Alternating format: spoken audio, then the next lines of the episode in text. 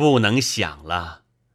四千年来时时吃人的地方，今天才明白。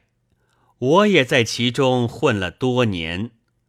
大哥正管着家务，妹妹恰恰死了，他未必不和在饭菜里，暗暗给我们吃。